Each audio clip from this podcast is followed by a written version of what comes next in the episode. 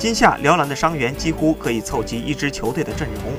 尽管除赵继伟之外，其他人不会影响到常规赛出场，但恢复情况及与队友磨合的欠缺，都会成为新赛季的不稳定因素。所以，其他球员就需要承担更多责任。贺天举上赛季出场时间有限，因此没有得到国家队的征召。但这个夏天合理的训练和比赛，让他的身体得到很好的恢复。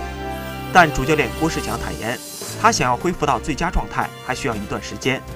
在受伤之前，贺天举已被辽篮改造成了一个三四号位摇摆人，有着非常重要的战术地位。辽篮能否挺过常规赛开局阶段人手不足的困境，贺天举的作用举足轻重。